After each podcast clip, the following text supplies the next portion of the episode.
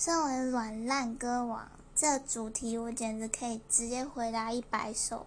但是呢，在这一百首当中，我重中之重就是要推 Jacob Ogawa 的歌，是 J A K O B O G A W O。这歌手非常厉害。如果你要放轻松，然后或者是想要一种那种恋爱泡泡，或是喝。微醺微醺时候的感觉，听它就没错。然后，如果你想要先从一首入门的话，就是推荐你他的《Next to Me》。嗯，这首很赞。其实这张专辑的全部歌都很赞啦。